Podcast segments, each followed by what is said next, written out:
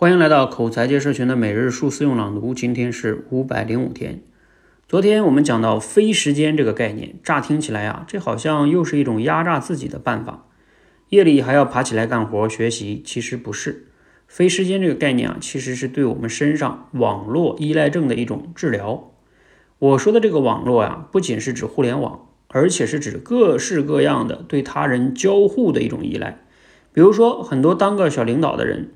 遇到事儿啊，经常本能的开个会，找一堆人扯来扯去，其实效率特别低，还不如自己闷头去做个方案。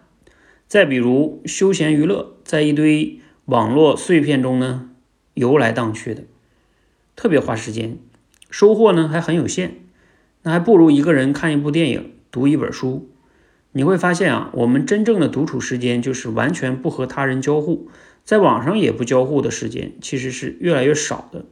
甚至是零，这个时候啊，反而看出来独处，也就是非时间的价值。无论是个人的生活品质，还是我们成长的效率，其实都和我们拥有的非时间的长度息息相关。内容来自于罗胖六十秒。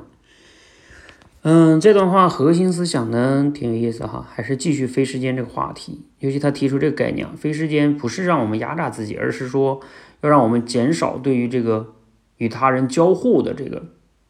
一个一个叫什么依赖哈，无论是来自互联网的，还是来现实中其他人的，那其实说白了还是独处嘛，就是谁都不跟谁交互，就自己待着啊，自己待着干嘛呢？你可以看部电影，你可以看本书，啊，你也可以在那思考啊，甚至什么做冥想啊，我觉得都可以。当然，你也可以专注的工作啊，那那引起心流，我觉得也是非常好的。总之就是不要和别人交互。我觉得在这角度来说挺好的啊，尤其是我觉得一些内向的人喜欢这样。我觉得我很大程度上也挺喜欢这样的。欢迎吧，啊，今天就不多聊了。欢迎我们都能不断的去每一天给自己一些独处的时间，让自己静下来，让自己好好思考一下，真正重要的事儿是什么？嗯，很重要。这一生自己要什么？甚至活着的意义是什么？没事就应该想想这些话题哈。好，希望对你有启发啊！欢迎和我们一起每日书四用朗读，持续的升级认知，练就好口才。